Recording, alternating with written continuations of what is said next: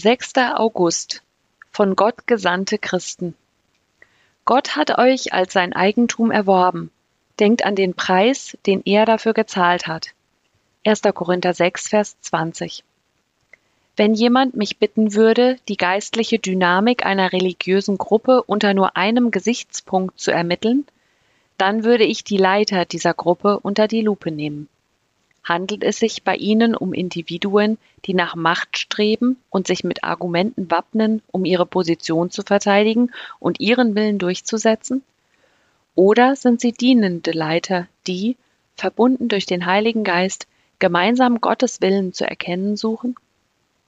In ähnlicher Weise würde ich vorgehen, wenn ich die geistliche Dynamik einer einzelnen Person messen wollte, ebenfalls nach nur einem Kriterium.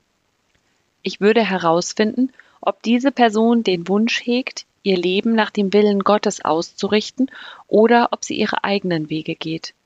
Das Gebet eines wachen und wachsenden Christen besteht darin, Herr, zeige mir die Wege, die ich gehen soll, und weise mir die Pfade, denen ich folgen soll. Psalm 25, Vers 4.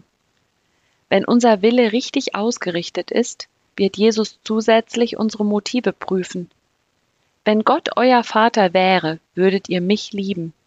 Denn von Gott bin ich zu euch gekommen, nicht im eigenen Auftrag.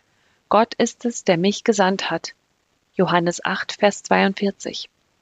Wer aufrichtig ist, verherrlicht den, der ihn gesandt hat. Die Gottheit stellt dies auf wunderbare Weise dar.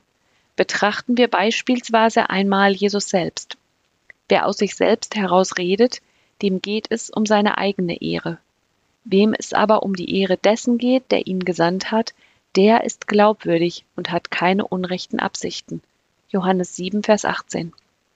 In gleicher Weise wirkt auch der Heilige Geist. Jesus sagt in Johannes 16, Vers 13 bis 14, denn was er, der Geist, sagen wird, wird er nicht aus sich selbst heraus sagen, er wird das sagen, was er hört, und er wird euch die zukünftigen Dinge verkünden. Wir können noch einen Schritt weiter gehen. Sind Sie dazu bereit? Jesus sagt in Johannes 20, Vers 21, Wie der Vater mich gesandt hat, so sende ich jetzt euch.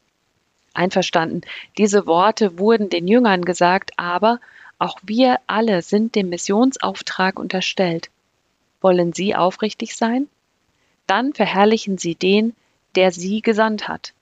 Wer sich von Gott gesandt weiß, ist verpflichtet, Gott zu verherrlichen. Menschen, die in eigenem Auftrag gehen, suchen jedoch ihre eigene Ehre. Gebet.